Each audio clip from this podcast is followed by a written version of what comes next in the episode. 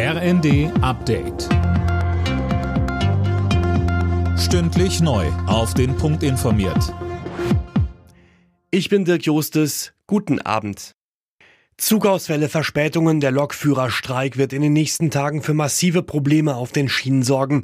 Die Bahn arbeitet bereits an einem Notfahrplan. Gestreikt wird von Mittwoch früh bis Montag. Tom Husse, nicht nur Bahnkunden sind angefressen.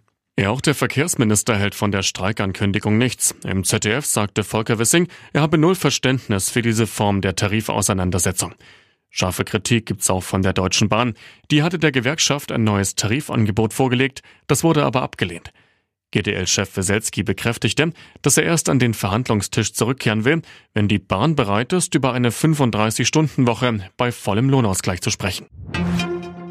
Die Ampelkoalition wird prüfen, ob das Kindergeld erhöht werden muss. Das hat ein Regierungssprecher angekündigt. Hintergrund ist, dass Finanzminister Lindner von der FDP den Steuerfreibetrag für Kinder, aber nicht das Kindergeld anheben will. Das lehnt die SPD ab, weil davon nur Gutverdiener profitieren würden.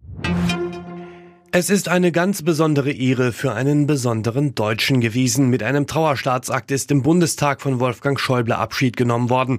Der verstorbene CDU-Politiker hat in seiner langen Laufbahn viele hohe Ämter bekleidet.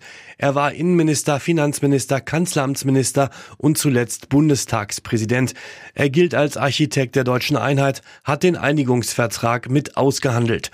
Hochgeschätzt auch von Altkanzlerin Angela Merkel. Sie sagte über ihn im ZDF, er hatte Sinn für Humor, für Ironie.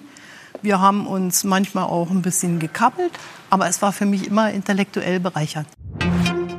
Deutschland hat bei der Handball-Heim-EM weiter alle Chancen aufs Halbfinale.